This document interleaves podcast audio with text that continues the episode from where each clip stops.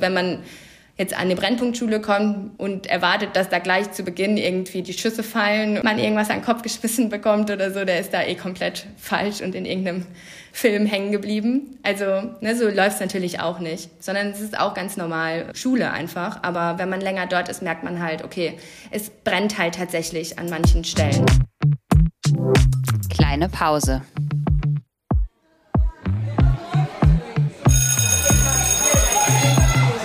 Begegnungen in der Teeküche.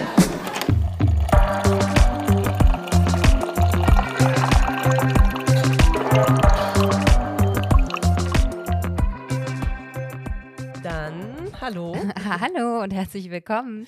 Heute schönen guten Morgen ja. an unserem freien Tag zu einer neuen Folge. Kleine Pause. Genau, Begegnungen in der Teeküche. Und wir haben heute wieder eine ganz wundervolle Begegnung, auch wenn sie nur digital ist. Und ähm, wir würden uns sehr freuen, wenn unsere liebe Gästin sich äh, für alle ZuhörerInnen vorstellen wollen würde. Ja, voll gern. Hallo erstmal. Vielen Dank für die Einladung. Ich freue mich total. Genau, mein Name ist Lisa Graf. Ich bin Lehrerin an einer sogenannten Brennpunktschule und ähm, bin eigentlich Gymnasiallehrerin und über den ja, Perspektivenwechsel werden wir auf jeden Fall heute sprechen. Ich ähm, betreibe einen Blog, der nennt sich Meine Klasse und bin auch auf Instagram aktiv unter meine Klasse Blog. genau, und da schreibe ich über meine Erfahrungen in der Schule und über Bildungsungerechtigkeit und ja, oft auch über Wünsche diesbezüglich. Ja, sehr, sehr schön. Und wie so oft, wir sagen es fast zu Beginn äh, jeder Folge, haben wir uns auch natürlich über Instagram wieder kennengelernt. Ja.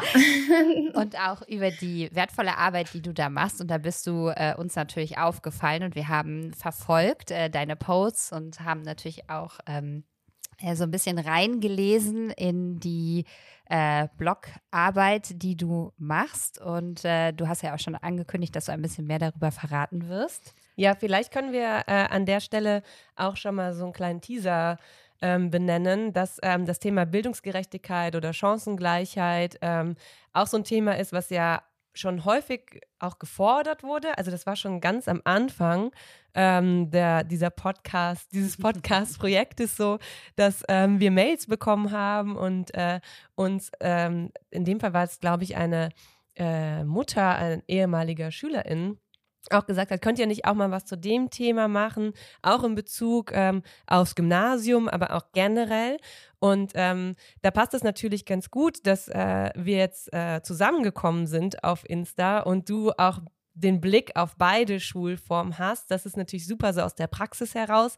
Aber wir wollen das Ganze auch ein bisschen wie so eine Einheit ähm, gestalten, da wir auch noch mit Aladdin El Mafalani sprechen werden im Juni und man die Folgen auch so ein bisschen zusammen sehen kann. Ne? Also vielleicht ähm, deshalb jetzt auch für diese Folge der Hinweis, ne, wir sprechen jetzt mit dir ja vor allen Dingen über die Praxis ne, und vielleicht auch nicht über diese ganzen soziologischen, gesamtgesellschaftlichen Zusammenhänge, auch wenn man das nicht immer so ganz voneinander trennen kann, aber es natürlich auch ähm, so ein bisschen darum geht, vielleicht auch Fragen aufzuwerfen. Ne? Also wie so oft können wir natürlich auch und auch du natürlich nicht auf alle möglichen Dinge Antworten geben, aber so Gedankenanstöße, die man vielleicht dann auch in eine weitere Folge auch nochmal aus so ein bisschen gesamtgesellschaftlicher Sicht mit reintragen kann. Deshalb ja. dieser Hinweis schon mal, weil wir auch im Vorgespräch schon viel darüber geredet haben, so was kann man in so einer Folge überhaupt abdecken, was äh, machen wir überhaupt in, in unserer gemeinsamen Folge. Also falls da jetzt so irgendwas zu kurz kommt, keine Sorge. genau, ja. Nee, ist gut, genau. Hinweis. Mhm.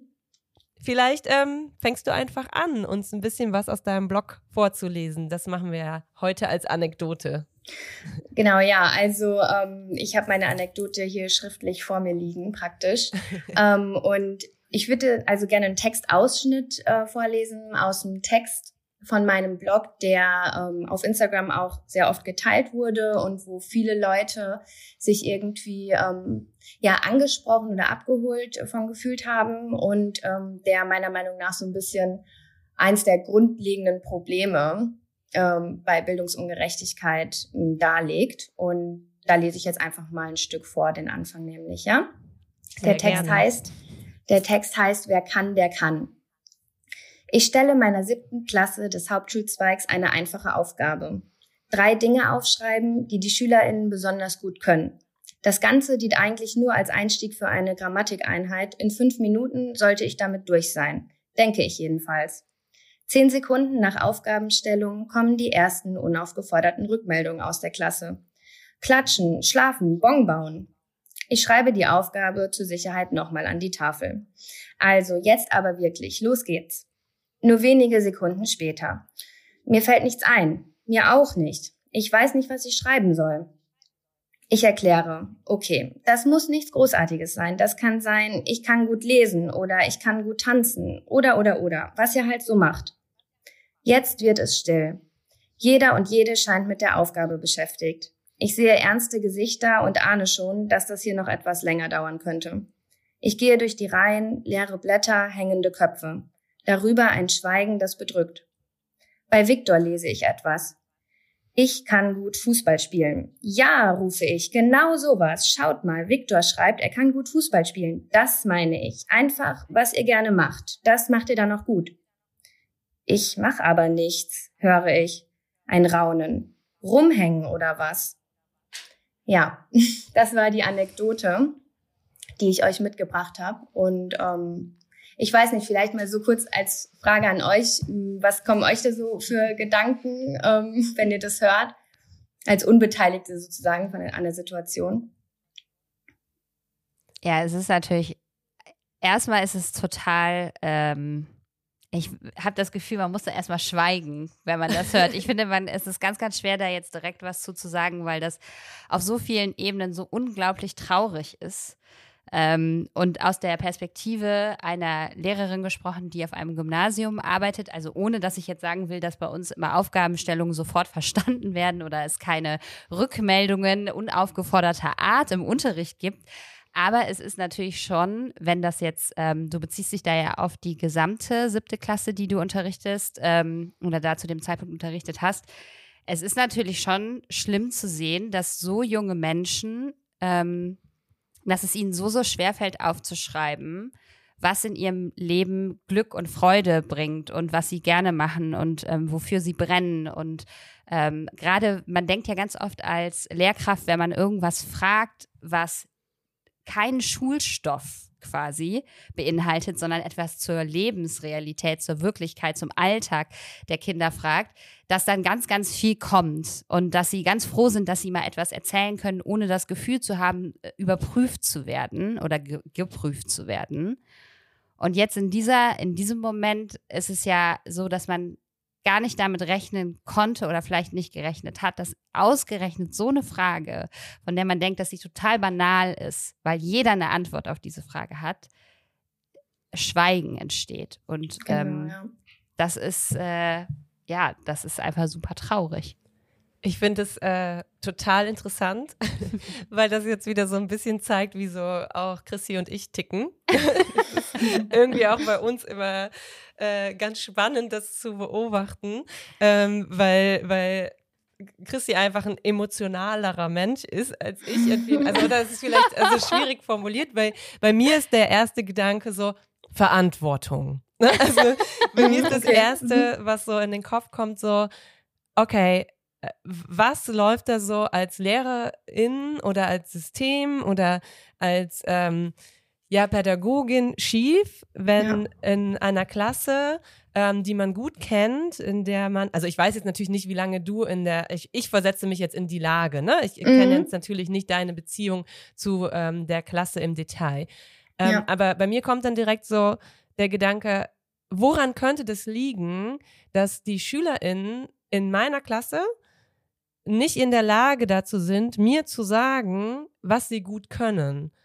Ja. Und inwiefern mhm. ähm, mache ich dann auch irgendwie was falsch oder machen wir als, als LehrerInnen oder haben wir was falsch gelernt oder keine Ahnung. Ich habe dann direkt das Gefühl, das liegt in meiner Verantwortung, dass diese Kinder, also nicht nur in meiner natürlich, aber so in unserer, dass diese Kinder auch Dinge aus der ähm, Freizeit als wertvoll ähm, mhm. ansehen können und ihre eigenen äh, ja sich selber kennen und irgendwie wissen, was sie gut können und so.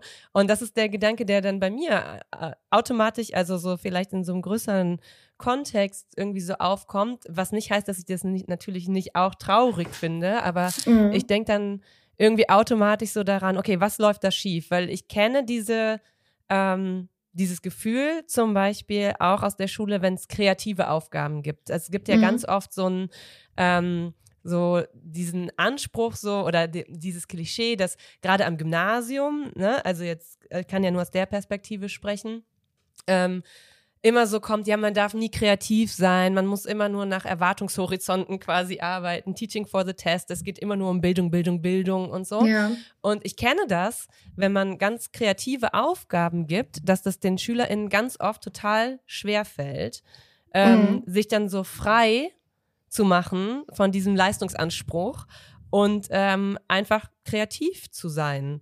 So, und das mhm. ist, glaube ich, so ein bisschen, das, das ist nicht genau das Gleiche, aber das kommt so aus so einem, aus einem ähnlichen Ursprung, habe ich so das Ja, Gefühl. meinst du, das kommt aus einem ähnlichen Ursprung? Ich sehe das Weiß irgendwie ein bisschen anders, ehrlich gesagt. Also ich glaube gar nicht, ähm, dass das, also klar, als Lehrerin fragst du dich gerade natürlich in so einer Situation, okay, habe ich die Aufgabe falsch gestellt oder habe ich zu wenig Input in irgendeiner Form gegeben? Ähm, ist es jetzt überhaupt machbar? Das sind natürlich Fragen, die du dir stellst. Aber ähm, die Vermutung, dass das daher kommt, dass sie sich gerade nicht kreativ ähm, oder dass sie gerade nicht so den kreativen Zugang haben oder einfach nicht auf die richtigen Ideen in dem Moment kommen. Ähm, das glaube ich gar nicht bei der Situation, sondern ich glaube tatsächlich, ähm, spür oder haben die in dieser Situation gespürt und das tat mir wiederum aber auch total leid, weil ich schon fand, dass meine Aufgabenstellung dann auch wieder unglücklich war, weil ich sie in diesem Moment spüren lassen habe, dass sie keine mh, hm, vorzeigbaren Freizeitaktivitäten haben oder keinen ähm, Hobbys nachgehen, die man in irgendeiner Form jetzt anbringen könnte bei so einer Frage. Und ähm, das ist so ein total grundlegender Unterschied. Und ich spreche jetzt natürlich ähm, auch so ein bisschen in Klischees natürlich, weil ich muss jetzt gerade pauschalisieren, um die Schule, an der ich jetzt arbeite, mit dem Gymnasium vergleichen zu können. Ähm, und das ist aber so ein grundlegender Unterschied, dass wenn man das an, in einer klassischen Gymnasiastinnenklasse fragt, ähm, was könnt ihr besonders gut? Dann kommen solche Antworten, zumindest kommen sie von manchen. Ähm, ich kann gut Gitarre spielen, ich bin, äh, ich kann gut sprinten, ich kann Ballett tanzen ähm, und was sie halt so machen, ja, also mhm. Dinge, die du halt tatsächlich total gut vorzeigen kannst, die du auch, die auch messbar sind, weil du sie zum Beispiel in einem Verein machst, weil du mal einen Preis gewonnen hast oder so. Und ähm, auf der Schule, auf der ich jetzt arbeite, sind einfach sehr viele Kinder oder die meisten Kinder, die das nicht haben, die nicht im Zentrum der Förderung stehen bei ihren Familien und ähm, die einfach ihre Freizeit so gestalten, wie sie halt so in den Tag hinein stolpern. Ja? Und ähm, man könnte meinen, wenn dann auch so vorschnelle Antworten kommen, äh, ja, wir machen dies oder das, dass das Selbstbewusstsein besonders ähm, ausgeprägt und groß ist, aber das ist natürlich nicht so. Ja, das ist natürlich ein Trugschluss, weil die letztendlich auch wissen, dass eben bei so einer Frage oder beziehungsweise sind bei so einer Frage auch peinlich irgendwo berührt, ja, und auch traurig, glaube ich, auch wenn denen das in dem Moment natürlich nicht so super bewusst ist, aber was da halt kommt, ist so ein diffuser Gefühlsmix, ähm, und auf jeden Fall das Wissen, ich kann gerade nicht sagen, was ich eigentlich gut kann oder was eigentlich mich ausmacht außerhalb von meiner Rolle hier in der Schule. Und ich finde es auch interessant zu sehen, dass sie eben ihre wirklichen Freizeitaktivitäten, wie zum Beispiel mit Freunden treffen, ähm, durch die, um die Häuser ziehen, ja, dass sie das auch gar nicht anbringen. Weil man könnte ja auch meinen, gut, man könnte ja auch sagen, ich bin gerne in Gesellschaft, ähm, ich höre gerne zu, ich beteilige mich gerne an Gesprächen, ja. Aber ähm, das machen die nicht, weil die genau wissen, okay, das ist hier gerade nicht gemeint. Hm. Und das finde ich ganz wichtig, dass du das zum Abschluss jetzt nochmal gesagt hast, dass es hier nicht gemeint. Denn ich habe jetzt die ganze Zeit, als wir gesprochen haben, darüber nachgedacht, man wird ja häufig auch in Bewerbungsgesprächen gefragt, was können Sie besonders gut, was würden Sie zu Ihren Stärken zählen beispielsweise. Und man kennt ja dieses Phänomen, dass einem das schwerfällt, ähm, sowohl das Positive als auch ähm, ähm, quasi das Negative, wenn man gefragt wird, was sind ihre Schwächen, ne? das zu benennen. Mhm. Das ist nicht so einfach, darüber zu sprechen. Das muss man auch üben, sozusagen. Aber da geht es quasi nicht nur um die Perspektive individuell, dass ich das benenne, bezogen auf meine Person, sondern es geht natürlich auch darum, was erwartet das Gegenüber? Was sind gesellschaftliche Erwartungen, die existieren in diesem äh, Bereich, wenn ich danach frage, ne, was machst du gerne, was kannst du gerne, was sind deine Stärken? Das heißt, ähm, ich muss das ja immer ausbalancieren. Ne? Was will das Gegenüber hören? Was ist angebracht? Was wird denn als gut betrachtet? Richtig. Was wird denn mhm. als, ähm, was zeichnet mich denn aus? Womit kann ich denn punkten? Ja. Und ähm, das ist natürlich was, was neben der Tatsache, was Nicole eben angesprochen hat, dass oft ähm, das geübt werden muss, dass kreative Zugänge geübt werden müssen, dass es auch für Schüler manchmal Überwindung kostet, überhaupt was Persönliches im Unterricht zu sagen. Auch das kommt natürlich irgendwie erschwerend in so einer Situation mhm. hinzu. Aber dass man natürlich auch ähm, in diesem Moment quasi so ganz spürbar macht, dass man einen Bereich tangiert, von dem Kinder auch schon intuitiv wissen, ich kann den Erwartungen der Lehrkraft hier gerade gar nicht entsprechen, weil diese Kinder natürlich auch Filme gucken und Serien gucken und genau wissen, was vielleicht andere Jugendliche irgendwo auf der Welt so angeblich alles tagsüber oder nach der Schule äh, an Freizeitaktivitäten in Anspruch nehmen können. Ja, und, äh, das, ja. Mh, sorry. Nee, sag bitte. Nee, sag gerne. Lisa, ähm, Ja, es ist einfach voll der gute Punkt, auf den du da eingehst. Also so diese Festlegung von was ist eigentlich gut und was ist schlecht. Und ich glaube, tatsächlich braucht es noch nicht mal äh, Fernsehen oder Filme. Ähm, es braucht noch nicht mal irgendwelche Instagram-Profile dafür, damit die merken, was bei uns in der Gesellschaft eigentlich wirklich als gut und als nicht gut angesehen wird, sondern dass manifestiert sich im Grunde genommen in der Schule selbst, was gut ist und was nicht. Also ähm, wir werden ja mit Sicherheit auch noch auf die Dreiteilung eingehen des Schulsystems, aber ähm, die Schule legt einfach fest, Leistung ist gut und Leistung ist bei uns fachliche Leistung. Ja? Und wer, und die beste fachliche Leistung bringen die SchülerInnen auf dem Gymnasium. Und die weniger gute fachliche Leistung bringen die SchülerInnen auf ähm, Haupt- und Realschulen so. Ja, wenn man es jetzt mal so ganz grob, klar, es gibt auch noch Gesamtschulen und Gemeinschaftsschulen und so, aber wenn wir jetzt mal von diesen drei Schulformen ähm, ausgehen.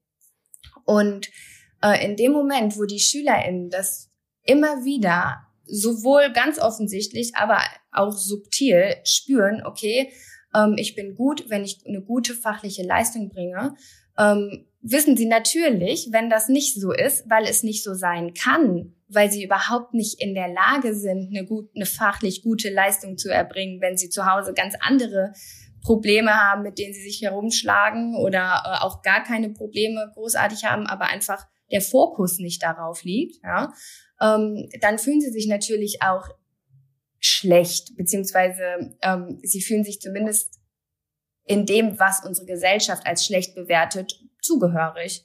Mhm. Ähm, nämlich fachlich nicht da, wo sie sein sollten. Und ähm, ich glaube, das ist so ähm, eine ganz ja, gefährliche Trennung, die wir da vornehmen. Also sowohl wir als LehrerInnen, da müssen wir natürlich auch alle total krass drauf achten, ähm, aber auch so generell als Gesellschaft, die das ja irgendwie einfach so mitträgt. Also die SchülerInnen, die sehen das ja selbst, ja, die sagen ja selbst, ich war nicht gut genug und deswegen bin ich jetzt hier oder ich bin zu gut für diese Schule und deswegen bin ich jetzt hier.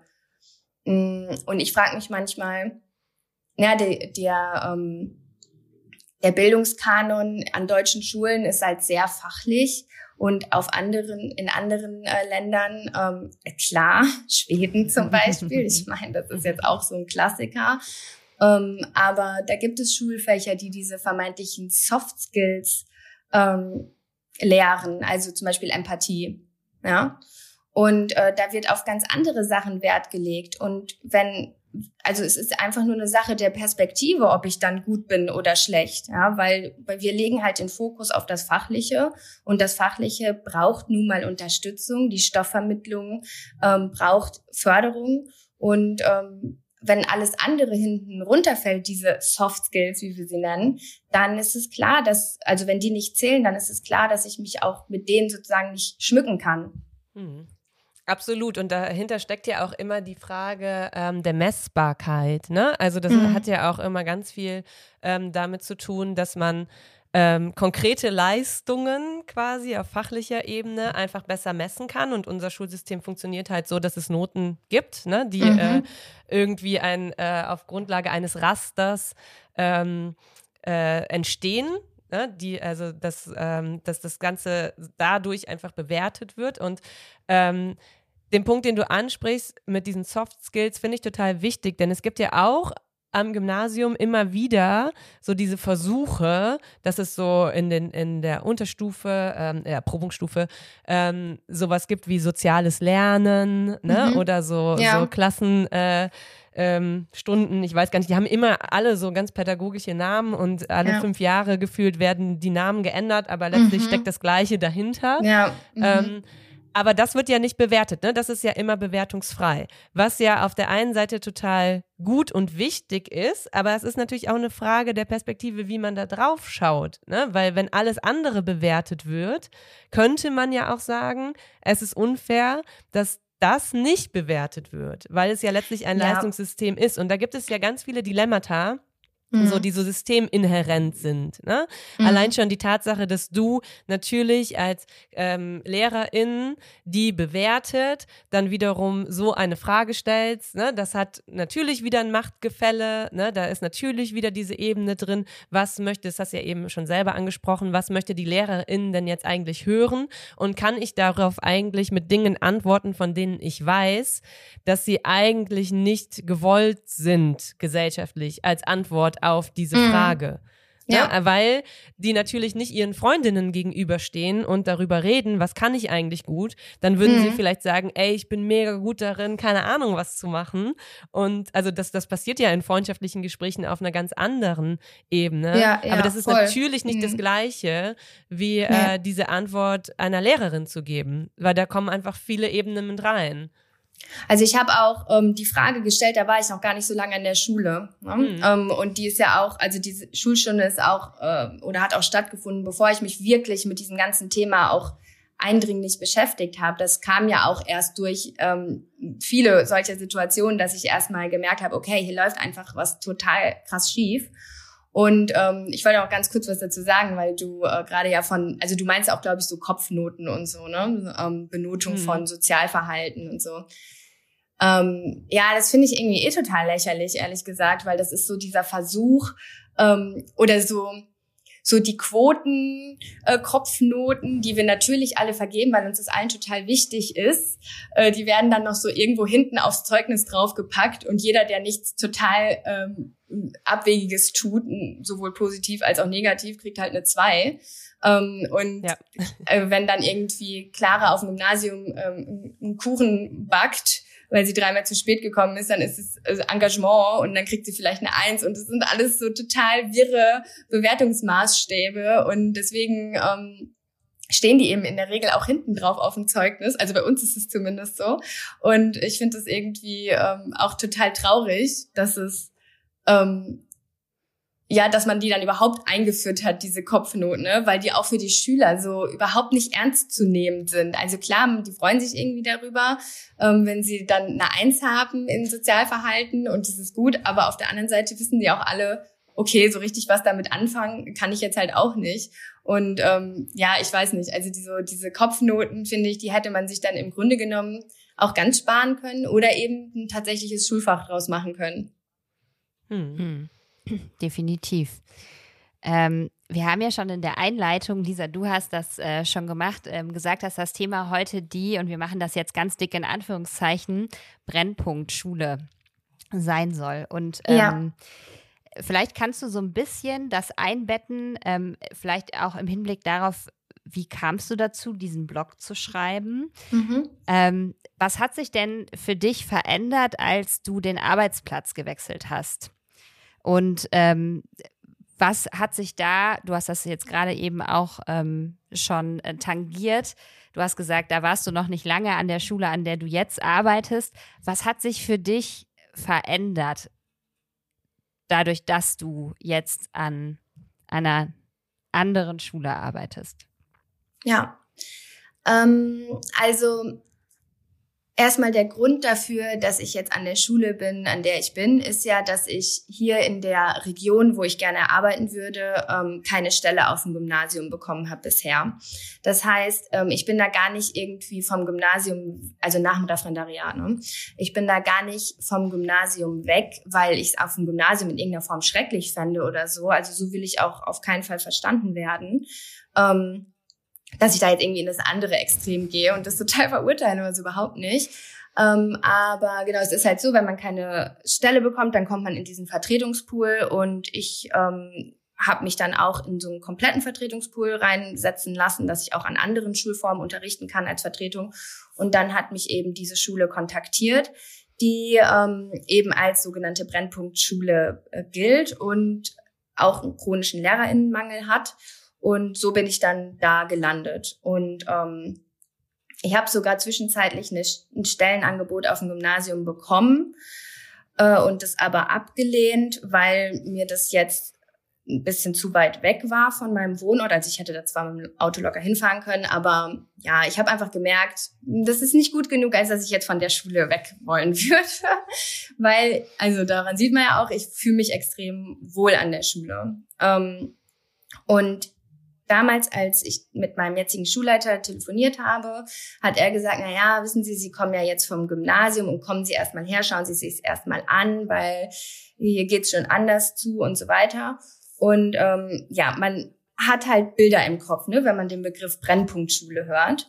Und ähm, ich benutze den ja auch ganz bewusst, den Begriff, in meinen Texten oder auch irgendwie auf Instagram und so. Ich setze ihn immer in Anführungsstrichen, aber ich benutze den Begriff ganz äh, bewusst, weil ich finde, ähm, er hat auch so eine gewisse Brisanz.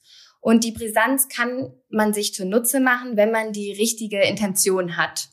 Und die richtige Intention meiner Meinung nach ist eben, dass man aufmerksam macht darauf, dass es eben Schulen gibt, wo es ganz andere Probleme gibt als ähm, äh, irgendwelche Notendurchschnitte. Ja, ähm, und wo sich Ungerechtigkeit so ein bisschen manifest oder beziehungsweise wo die einfach ein perfekter Schauplatz sind für soziale Ungerechtigkeit. Ähm, und das ist eben so auf diesen Schulen.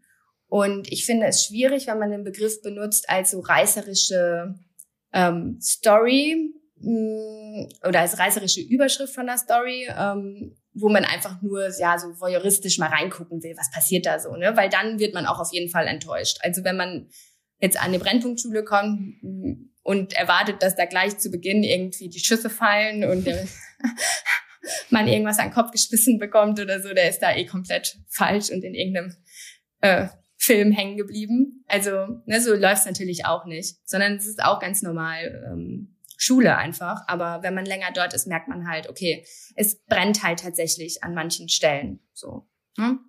Ja, die Kritik an dem Begriff ist ja häufig, dass die ähm, dass der Begriff zu so einer Außendiagnose führt. Ne? Also das, was macht das mit den Kindern, ähm, die auf der äh, Schule sind, wenn ihre Schule als Brennpunktschule bezeichnet wird. Ne? Ja. Was macht mhm. das mit den äh, SchülerInnen, die vielleicht sehen, ähm, keine Ahnung, die, die Gesellschaft diskutiert über diese Form von Schule und das ist eben Teil ihrer Lebensrealität. Ne? Deshalb ja, gibt es ja immer genau. diese Alternativen von Schule mit besonderen Herausforderungen, ne? diese häufig so ein bisschen ungelenken ähm, Formulierungen.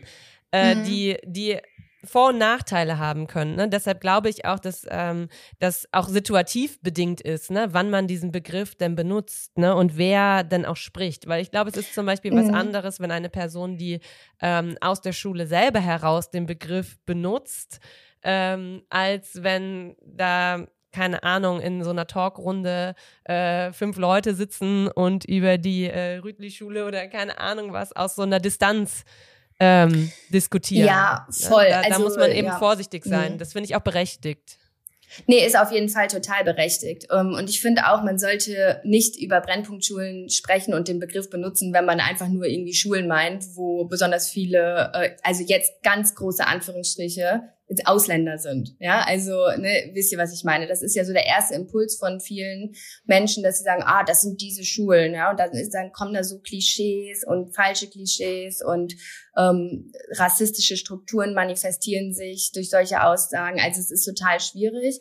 Ähm, aber was ich auch noch gut finde an dem Begriff Brennpunktschule ist, ist, dass er ja auch impliziert, dass die Schule an einem Punkt steht, lokal, ähm, der vielleicht schwieriger ist, ja, wo das äh, sozioökonomische Umfeld einfach schwieriger ist als jetzt in anderen Stadtteilen. Und das finde ich eigentlich auch noch ganz gut bei dem Begriff, weil da auch nochmal deutlich wird, dass soziale Ungerechtigkeit ähm, in den Schulen zwar sehr sichtbar wird, aber ja längst nicht die Schule der Grund für soziale Ungerechtigkeit ist, sondern dass einfach ein, ein Standpunkt von der Schule allein schon, nämlich zum Beispiel in den ähm, schlechter gestellt, in einem schlechter gestellten Viertel, ähm, dass das allein schon dazu führt, dass es wiederum mehr Probleme und mehr soziale Ungerechtigkeit und so weiter an der Schule gibt. Und ich meine, es ist ja klar, dass wir haben das Problem, dass ähm, dass immer mehr Bezirke an den Rand gedrängt werden oder dass immer mehr Menschen an den Rand in die äh, Randbezirke gedrängt werden, eher so. Ähm, und da etablieren sich dann eben auch die in Anführungsstrichen Brennpunkte, ja, weil ähm, das eben viel zu weit weg von der Mitte der Gesellschaft ist und es sich weniger mischt. Und ähm, ich finde, das bringt der ähm, Begriff auch nochmal ganz gut zum Ausdruck, ja, dass das eben auch eine, eine Frage des Wohnorts ist oder des Stadtviertels, wo so eine Schule angesiedelt ist.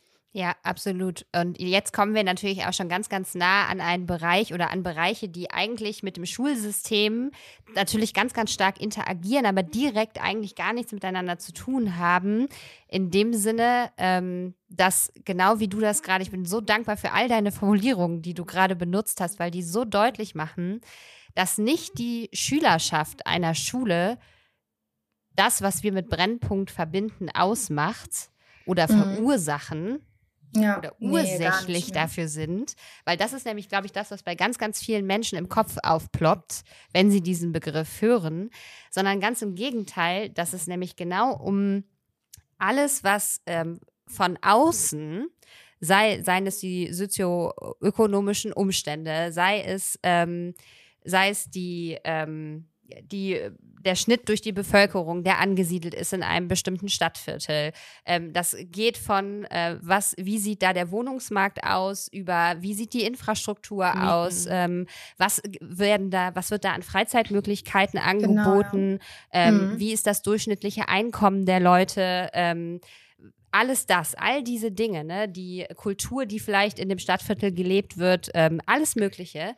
Ja, Ähm, also Kultur ist auf jeden Fall auch voll der große Punkt. Da sollten wir auf jeden Fall auch nochmal drauf zu sprechen kommen, ja. all das wirkt sich natürlich auf die SchülerInnen, die da groß werden, Mhm. aus. Und Ja. das ist etwas in, ähm, oder ein, das sind Zustände, wenn man sie sachlich beschreiben würde, in die ähm, äh, Familien ähm, oder Kinder hineinwachsen. Und daraus ergeben sich natürlich auch und vor allem begrenzen sich die Möglichkeiten, die junge Menschen haben. Und ähm, da geht es überhaupt gar nicht um die Frage, ähm, was sind da, ähm, was sind da für kognitive Potenziale, sondern da ist eigentlich viel, viel eher die Frage, wie sieht eben diese, das Leben dieser Menschen aus? Und, was für ja. Unterstützungssysteme Genau, gibt's. und äh, das Genau. kommt natürlich äh, noch hinzu, das ist ganz, ganz wichtig. Du hast eben auch schon äh, den Punkt ähm, Fördern angesprochen, weil natürlich auch die Gestaltung des gesamten Lebens ein, ein Teil der Förderung von jungen Menschen ist. Also was Mhm. für Unterstützungsangebote sind denn überhaupt da? Also von Jugendzentren über Nachhilfeangebote, ähm, ja, bis hin zu ähm, Sportvereinen. Alles das würde ich unter Unterstützungsangebote tatsächlich auch zählen Ja. für junge Menschen. Und wie, und wie ähm, durchlässig sind die? Natürlich, Ja, soziale weil, ähm, Mobilität spielt eine riesengroße Rolle. Sag bitte, Lisa. Ja, weil auf, also bei vielen Kindern ist es auch so, die spielen ihre Instrumente nur oder die gehen nur in die Sportvereine, weil die Eltern eben sie anmelden und auch aktiv sagen, okay, hey, das ist was Sinnvolles, mach das und so. Ne? Das darf man auch nicht unterschätzen, denke ich, ähm, wie viel da doch Elternarbeit auch von ist bei all diesen Freizeitaktivitäten.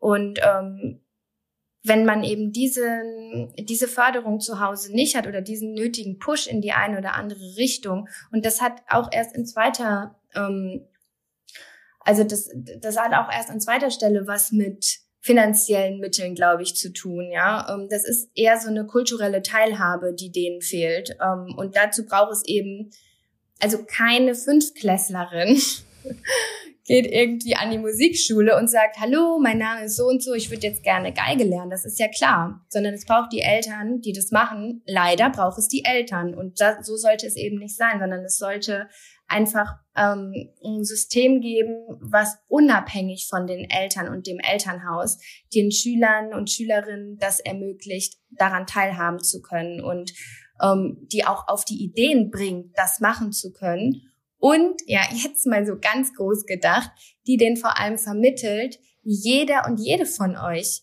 kann das machen, wenn ihr da Bock drauf habt. Ja, und da geht's nicht um, seid ihr ähm, talentiert genug schon mit sechs Jahren gewesen, um jetzt irgendwie ein Instrument zu spielen, sondern es geht darum, dass sie dieses Selbstbewusstsein eben, also dass sie einfach ganz äh, klar davon ausgehen, ähm, wir sind genauso wie alle anderen dazu in der Lage, in irgendwie an irgendwas teilzuhaben oder irgendwas zu lernen. Mhm. Ich glaube, das ist ganz wichtig, dass man denen in irgendeiner Form dieses Selbstbewusstsein mitgibt. Mhm. Ich, also mir wäre es an der Stelle nochmal wichtig, weil man dann, also du hast jetzt so den Begriff der kulturellen äh, Teil habe genannt, ne, dass das mhm. natürlich auch von den Eltern kommen muss. Und ich glaube, da darf an der Stelle nicht das Missverständnis entstehen, dass das äh, Eltern irgendwie ähm, nicht möchten oder nicht selber auch ähm, für Förderung sorgen können, weil das ist ja mhm. auch wieder so eine Klischeevorstellung, ne?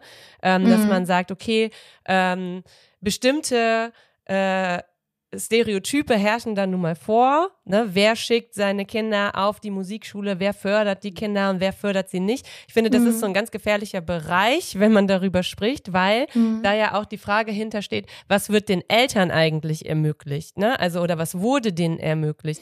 Ähm, mhm. ArbeiterInnen, Familien, ne? Ähm, äh, eigene Lebensumstände äh, erlauben es ja manchmal auch gar nicht, ne? Aufgrund ja, ja, ähm, Diskrim nee, von Diskriminierungsstrukturen und so weiter, die man da mit Sicherheit auch mit bedenken muss. Was natürlich nicht von der Verantwortung irgendwie den eigenen Kindern gegenüber ähm, befreien soll oder mhm. befreien kann, aber ich äh, finde das ganz ja, es ist so ein bisschen tricky, in welche Argumentationsstrukturen dann, man dann so reinkommt. Weil wir haben natürlich als LehrerInnen immer diese Perspektive darauf, okay, die Eltern müssen mit uns arbeiten. Wenn die nicht mit uns arbeiten, dann ähm, wird es wird es ganz, ganz brenzlig für uns. Und dann haben mhm. wir diese Zustände in den Schulen und in unseren Klassen. Aber ja. das sind natürlich auch Gründe, die ähm, an anderen Voll, Stellen ja. liegen, ähm, was man nicht immer so als, als quasi als Vorwurf formulieren kann. Und also nicht, dass du das jetzt gemacht hast, ne, sondern mhm. dass das eben auch so mit bedacht wird.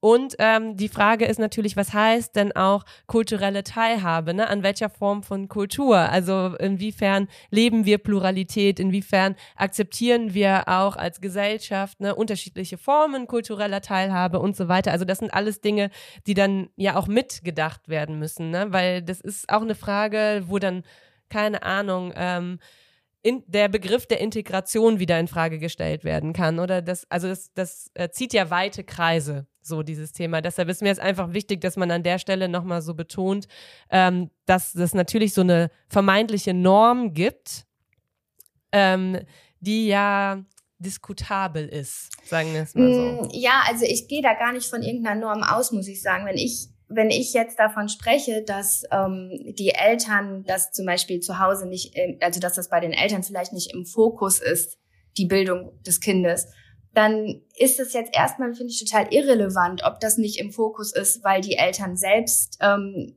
äh, totale Probleme haben oder selbst am Rand der Gesellschaft stehen oder ob die Eltern äh, einfach keine Lust drauf haben. Ja, das ist für mich jetzt erstmal, ähm, wenn ich also auf so einer Ebene, wo man darüber spricht, ja, ähm, das ist erstmal total irrelevant, sondern relevant finde ich ist, dass die Eltern einfach nicht diese Rolle spielen dürfen, äh, die sie jetzt gerade spielen im Bildungssystem. Weil wie du schon selbst sagst, ja, ich brauche meine Eltern, weil ich brauche die, damit wir zusammenarbeiten und so weiter und so fort. Und mir ist völlig klar, dass ähm, Eltern nicht, also ne, dass die meisten Eltern über sich alles für ihr Kind wünschen und das Beste für ihr Kind wollen. Und das äh, würde ich, also das meinte ich da auch überhaupt nicht mit, ne, dass sie da irgendwie äh, den Kindern was nicht ermöglichen wollen, sondern ähm, ich finde, dass es überhaupt notwendig ist, dass Eltern so mitziehen müssen. Das darf nicht sein, mhm. sondern Bildung muss einfach unabhängig, also komplett unabhängig ist wahrscheinlich auch eine Utopie, aber weitestgehend unabhängig vom Elternhaus erfolgen.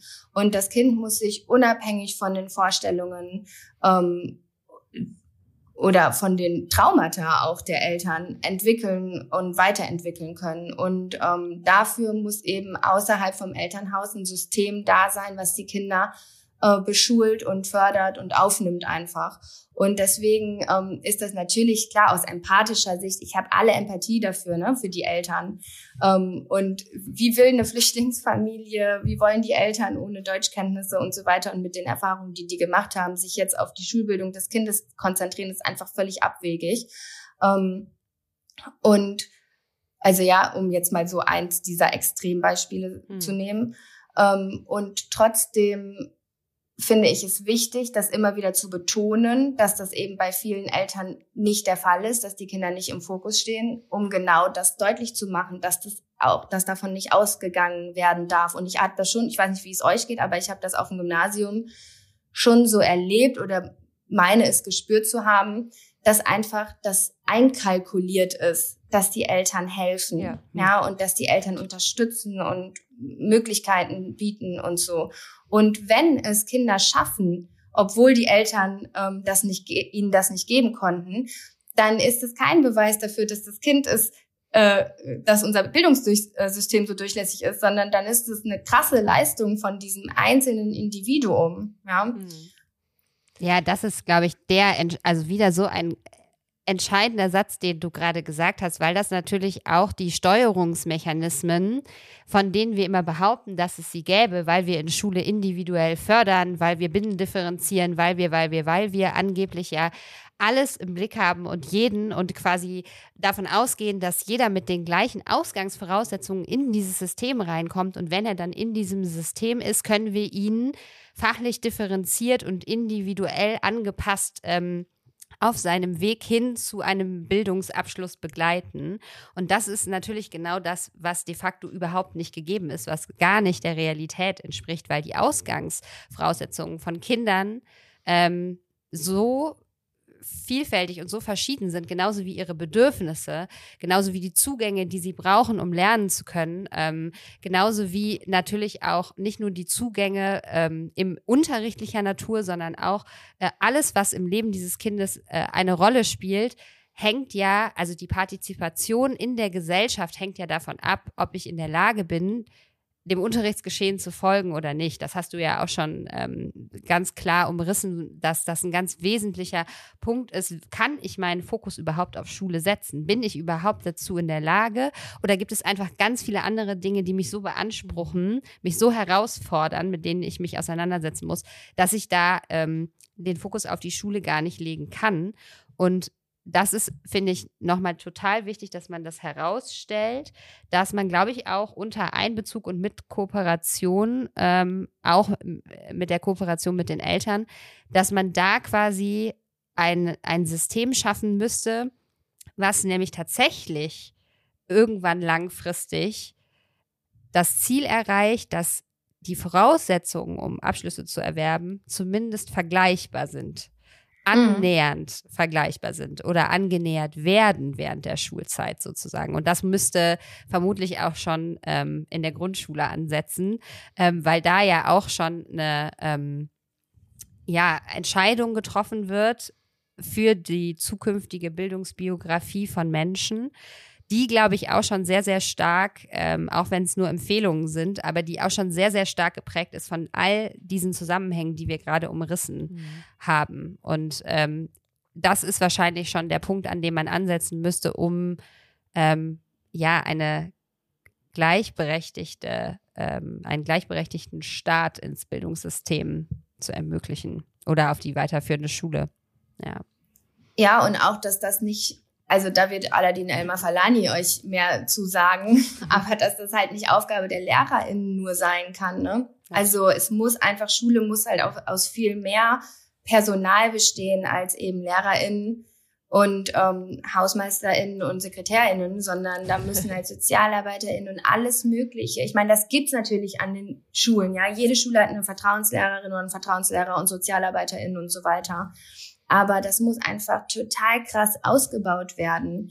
Ähm, weil natürlich, also wir müssen da auch ein bisschen trennen, glaube ich, zwischen so Stoffvermittlung und Berufsberatung und ähm, emotionale Beratung oder psychologische Beratung, wie man es nennen will. Ähm, da müsste viel mehr, also Schulen müssten damit viel mehr ausgestattet sein, dass die SchülerInnen wirklich auch einen Ansprechpartner oder eine Ansprechpartnerin haben und vor allem auch eine Auswahl und nicht, okay, hier haben wir die eine Vertrauenslehrerin ähm, und alle gehen da bitte hin. Ja, also ich mhm. meine, das ist ja auch total ähm, schwierig, dann genau in dieser Person jemanden zu finden, dem man sich anvertrauen kann. Und ich glaube, das ist auch noch so ein Punkt, dass da einfach viel zu viel auf den also ohne jetzt jammern zu wollen, zu viel Arbeit zu haben, sondern einfach viel zu viel auf den äh, LehrerInnen liegt. Ja, also das zum Beispiel schreibt ja auch Melissa Erkurt äh, in Generation Haram, dass ähm, es einfach nicht sein kann, dass die Schullaufbahn von irgendeiner, ähm, wie sagt sie es, individuell engagierten oder zufällig engagierten Lehrkraft oder so äh, abhängt, ja. Also dass davon individuelle Schicksale abhängen, das darf einfach nicht sein, sondern das muss im System fest verankert sein, dass es da so ein Auffangnetz gibt und nicht die eine Lehrerin oder den einen Lehrer, der dann mal ein bisschen mehr macht, als er machen müsste. Ja, es ist ein total interessanter Punkt, weil diese, dieser Satz begegnet uns auch in unserer Arbeit jetzt immer wieder. Ne? Also Muhammad hat das auch gesagt. Ne? Ähm, bei Melissa Erkott kann man es äh, nachlesen. Bei ihr gibt es auch übrigens ein ganzes Kapitel zu ähm, dem äh, vermeintlichen Brennpunkt Schulen, ne? um äh, das sprachlich jetzt wieder deutlich zu machen, dass es in Anführungsstrichen ist.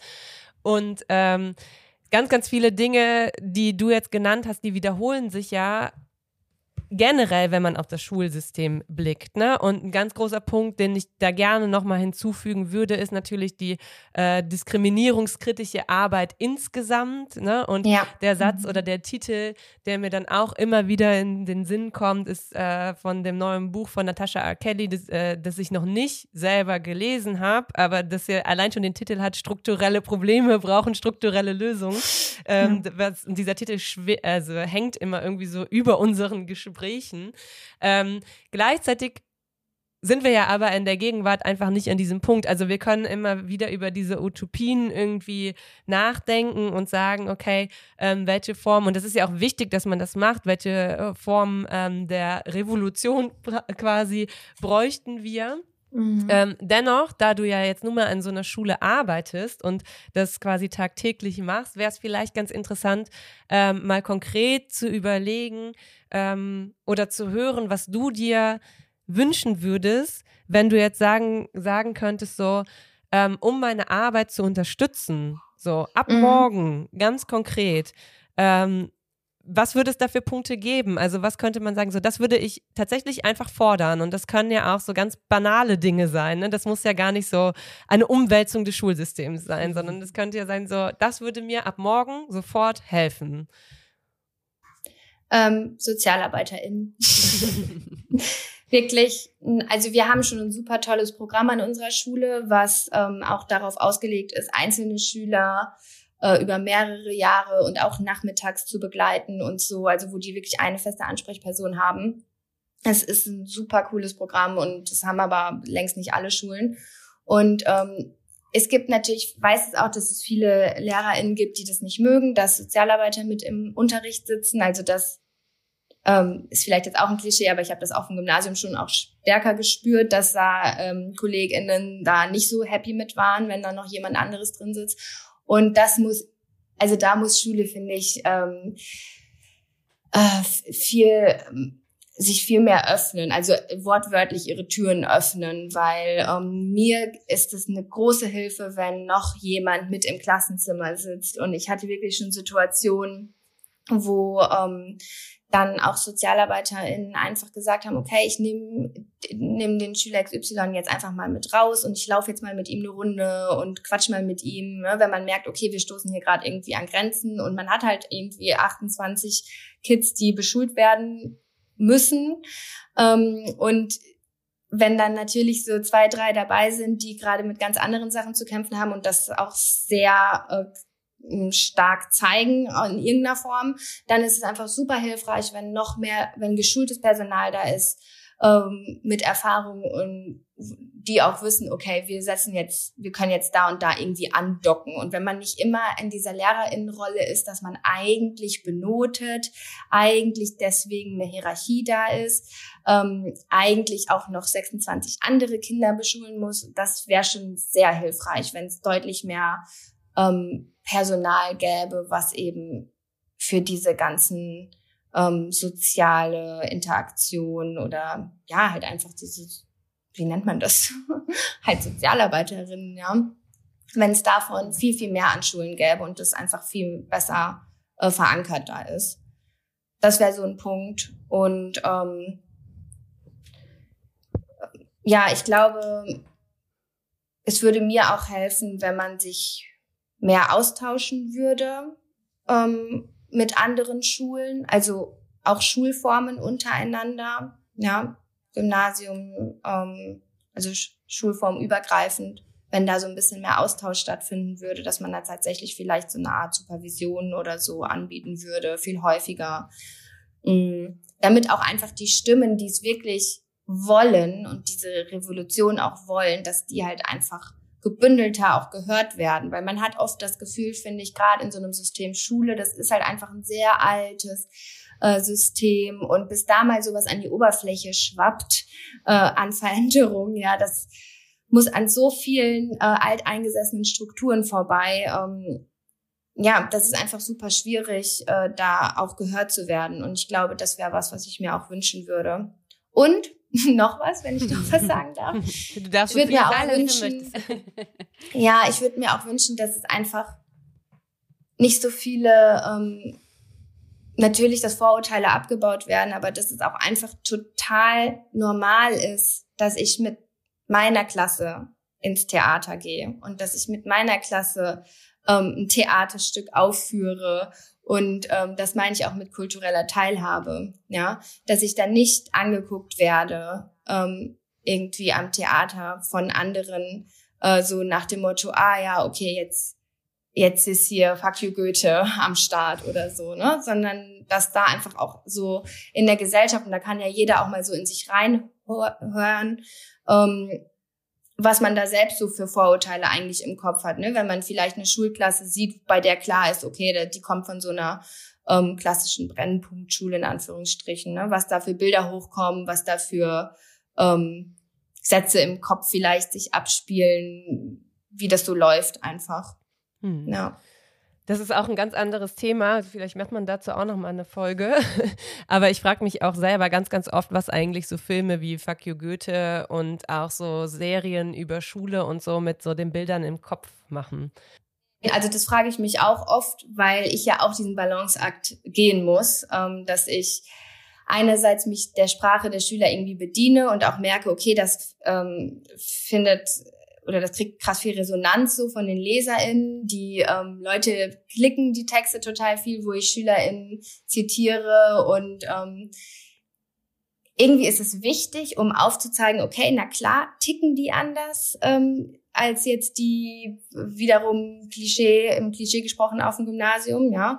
Ähm, da gibt es auf jeden Fall Unterschiede, aber im Grunde genommen ist es egal, dass es diese Unterschiede gibt. Ja, also beziehungsweise das sind oberflächliche Unterschiede. Und ich frage mich das auch oft, wie weit kann man da gehen, wie weit sollte man gehen, ähm, wie weit kann man sich da irgendwie mit Humor dem Thema annähern, ist schwierig. Also Filme wie Fuck You Goethe, ich muss sagen, ich habe Fuck You Goethe halt selbst nie gesehen, aber ich habe trotzdem das Gefühl, dass ich den Film kenne, äh, weil ich einfach so viele Ausschnitte gesehen habe und so.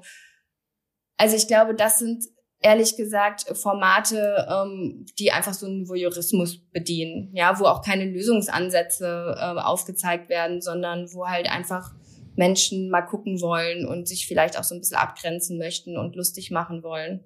Ja, und die nehmen ja meistens ein Happy End, ne? Und der Alltag ähm, ist, sieht ja auch anders aus als, als das, was man ähm, in diesen Filmen dann sehen kann. Und ich weiß nicht, es, also es, es ähm, lässt immer so, also es gibt ein Licht auf diese Situation und es wird dadurch mehr diskutiert, aber ähm, man kann ja nicht bei jedem überprüfen und das Thema ist ja jetzt auch gerade wieder so total aktuell, ähm, was er oder sie dann mitnimmt letztlich davon. Ne? Also manche Leute nehmen das als Anlass, um wieder über wichtige Dinge zu sprechen, was mit Sicherheit so ein positiver, also ich meine, Fackel Goethe ist jetzt auch schon lange her, ne? aber ähm, generell bei solchen ähm, Projekten oder so, was Sicherheit, mit Sicherheit so einen positiven Effekt hat, ne? dass irgendwas wieder in Fokus gerückt wird, ähm, weil das einfach einen breiteren gesellschaftlichen Anklang findet und darüber einfach wieder mehr gesprochen wird. Aber ähm, so ja, letztlich ist das der das Outcome daraus nicht so wirklich überprüfbar. Und ähm, wenn man da nicht begleitend irgendwie dabei ist, entstehen natürlich auch wieder so so Stereotype, Klischees, was auch immer, die unterstützt werden. Und dann ist es eben rein voyeuristisch. Ne? Also ich finde ja, das total spannend. Ich glaube, man muss halt einbetten. Auch, ja, ja, genau. Also wie du sagst, ich, ich nutze das jetzt ja auch oft irgendwie als so Einstieg in irgendwelche Texte.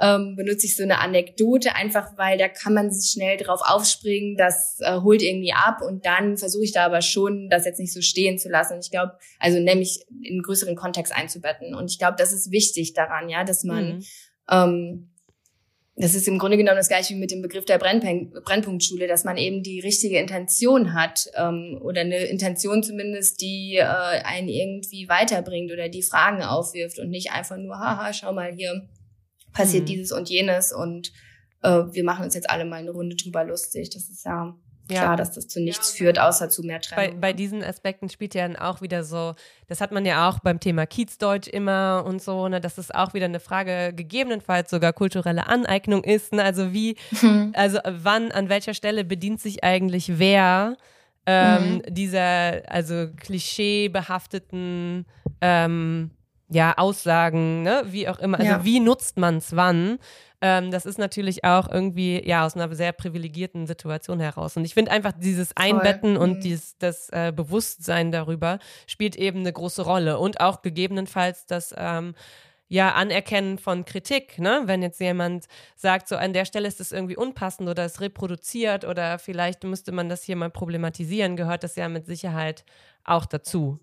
Auf jeden Fall. Und ich glaube, man muss auch einfach ähm, seinen SchülerInnen dazuhören. Also hm. ähm, man merkt ja auch so ein bisschen, wenn man die gut kennt, äh, was war jetzt vielleicht dann doch ein bisschen zu viel, ne? Oder ähm, die sagen einem das ja auch teilweise, wenn sie sich ähm, irgendwie auf den Schlips getreten fühlen. Und das ist auch gut. Und da muss man, glaube ich, hinhören. Ja, jetzt sind wir zum Schluss ähm, so ein bisschen ja, wo sind wir eigentlich hingelaufen? Ne? Wir sind so ein bisschen dahin gelaufen, dass äh, das finde ich ein relativ typisches Phänomen ist, dass obwohl man das natürlich auch als Sozialkritik im besten Falle verstehen kann, dass ähm, Menschen Filme drehen und sehen wie Fuck You Goethe. Und ich sage ganz offen, ich habe Fuck You Goethe gesehen und ich habe auch gelacht. Ähm, allerdings ist das, der Film ist ja tatsächlich schon bestimmt sechs, sieben, ja, acht Jahre alt. Und äh, ich würde das heute auch anders sehen. Ähm, mich triggert das natürlich auch massiv aus unterschiedlichen Gründen. Deshalb ist das, ähm, wie gesagt, ein total spannendes Thema, dass eben Filme gedreht werden. Ähm, und so offensichtlich ja ganz, ganz viele Problemkontexte auf dem Tisch li liegen. Und ja. wie wird sich dieser Problemkontexte angenommen? Kreativer äh, Natur. Es wird ein Film mhm. darüber gedreht. Es wird äh, mhm. ein Happy End gezeigt am Ende, weil die jungen Menschen, äh, die in Fuck You Goethe vorkommen, ja am Ende doch ganz coole Typen und Typinnen sind. Aber da, das ist ja nicht der Outcome, den man sich wünschen würde, eigentlich, sondern äh, alles das, was wir jetzt in der Folge hier vorher besprochen haben. Ähm, ja, mit, mit Blick auf äh, die Zeit äh, wäre es total schön, liebe Lisa, wenn du uns oder natürlich auch gerne stellvertretend allen äh, LehrerInnen da draußen oder allen ZuhörerInnen. Damit auch dir selbst. Auch dir selbst natürlich, alle können mit einbezogen werden, auch die Filmemacher von Fuck You Goethe, ähm, eine Hausaufgabe geben würdest. Mhm. Ja, ich glaube, ich habe die Hausaufgabe schon gestellt gerade eben. ähm, Nämlich, ähm, und ich stelle mir die auch selber immer wieder, ja, ähm, wirklich darauf zu achten, nicht gleich in so einen Abgrenzungsimpuls zu kommen oder diesen aufkommen zu lassen, wenn ich eben ähm, über so klischeebeladene Themen nachdenke, spreche, wenn ich vielleicht Menschen sehe, die äh, auf Grund von irgendwelchen Äußerlichkeiten äh, oder Oberflächlichkeiten einem bestimmten sozioökonomischen Milieu angehören. Ähm, wenn ich meine kulturelle, kulturelle Teilhabe auslebe und merke, okay, hier ist jetzt nicht äh, die Klientel, von der ich gedacht hätte, dass sie da wären, sondern vielleicht wirklich mal andere Menschen, ja, die ich jetzt so in meinem Alltag, denen ich vielleicht nicht so oft begegne, ähm, dass ich da einfach ganz bewusst Bilder im Kopf ablege, versuche zu überschreiben ähm, und mich halt tatsächlich öffne. Also ich, ich weiß nicht, ich kann es nur so klischeemäßig sagen, aber ich glaube, das muss halt wirklich im Herzen anfangen und es kann nicht im Kopf. Also klar, es ist wichtig, sich dazu zu belesen und so weiter, aber es muss halt erstmal bei mir ankommen. Ich muss mich erstmal so weit öffnen, dass ich merke, okay, hey, wir sind wirklich alle einfach nur da und wollen das Beste aus unserem Leben machen und alles, was irgendwie, womit wir so lifestyle-mäßig ausgestattet sind, ist halt irgendwie uns geschenkt worden oder anerzogen worden oder das haben wir vielleicht auch bewusst gewählt, aber darunter sind, darunter sind wir halt erstmal alle gleich. Und ich glaube, wenn, und wir haben auch alle verdient, ähm, teilzuhaben und teilzunehmen. Und ähm, ich glaube, wenn das so ein bisschen im Herzen ankommt, dann, ähm, ja, kann ich mich davon auch insofern berühren lassen, dass ich das dann auch auf einer kognitiven Ebene äh, ausleben kann und über Lösungsansätze wirklich nachdenken kann und so. Aber so diese tiefe Überzeugung auch im, die der andere dann auch wahrnimmt, ja, nämlich, ah, okay, ich gehöre hier hin und ich bin nicht irgendwie, ich werde nicht komisch angeguckt oder so. Ich glaube, das ist erstmal wichtig. Ja, vielen Dank für dieses schöne Schlusswort.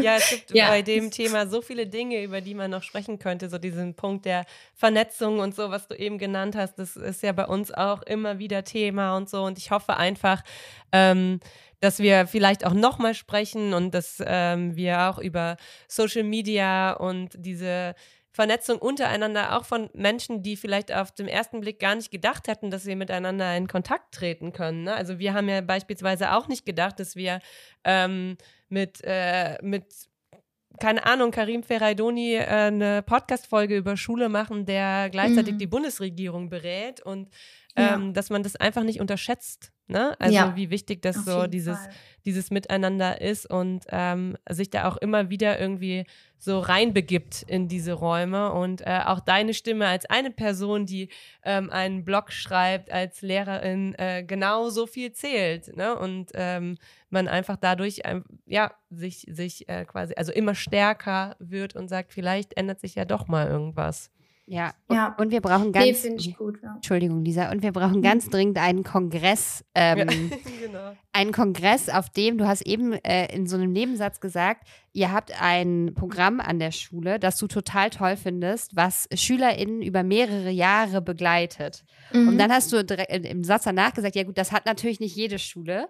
Und dann denke ich natürlich immer direkt so, boah, wie geil ist das denn? Weil eigentlich müsste jeder von diesem Programm wissen. Jeder, also ihr solltet die Möglichkeit haben, das vorzustellen. Andere Schulen sollten die Möglichkeit haben, sich das anzugucken und sich zu überlegen, kann ich das irgendwie für unsere Schule auch nutzen? Kann ich das ähm, ähm, anpassen auf unsere Be Gegebenheiten, unsere Bedingungen, auf unsere Schülerschaft. Und dass nicht jede Schule, was Schulen natürlich ständig machen, immer individuelle Lösungen für strukturelle Probleme quasi ja, finden ja. und installieren. Deshalb brauchen wir einen ganz großen Schulkongress, auf dem all diese Dinge mal zur Sprache kommen ja, so und auch Humboldt-Style. Genau. Sagt, so, wir machen das jetzt mal. genau. Und einfach alle äh, diese Ideen und äh, die schon da sind, dass man die in einen Ideenpool reingeben kann. Das brauchen ja. wir. Ja, nee, aber ich meine, das sieht man ja auch an eurem Podcast. Da kommen ja wirklich die unterschiedlichsten äh, Menschen zusammen, ähm, die aus äh, unterschiedlichsten Perspektiven. Und ähm, deswegen, ja, freue ich mich auch total, dass ich jetzt heute hier sprechen dürfte, obwohl ich jetzt ja gar ja, nicht die Bundesregierung gerne. berate oder so, sondern einfach nur, äh, ich sage ja immer, I'm just a girl on Insta.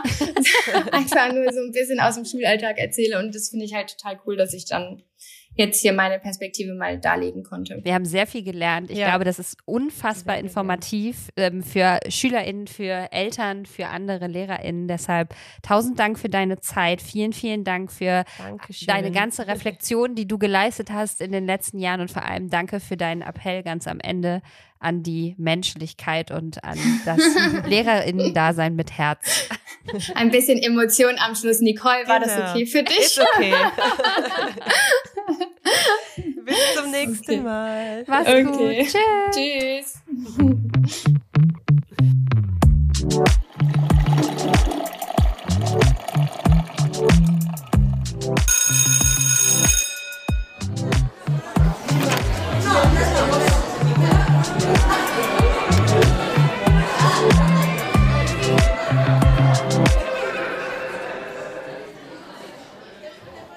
Hallo zusammen. Hallo.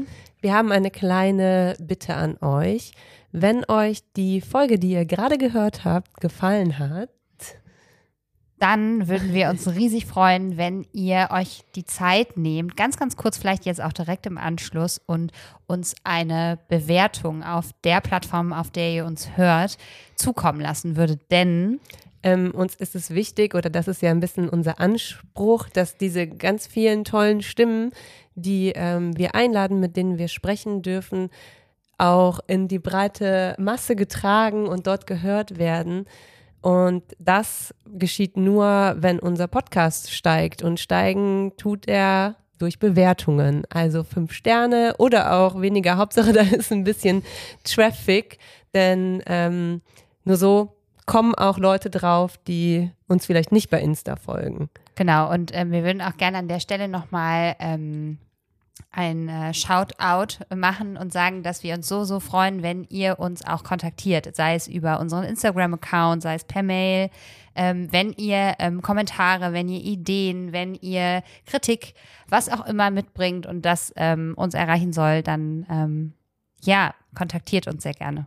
Kleine Pause Podcast auf Insta und kleine Pause Podcast at gmail.com via Mail. Vielen, vielen Dank. Dankeschön.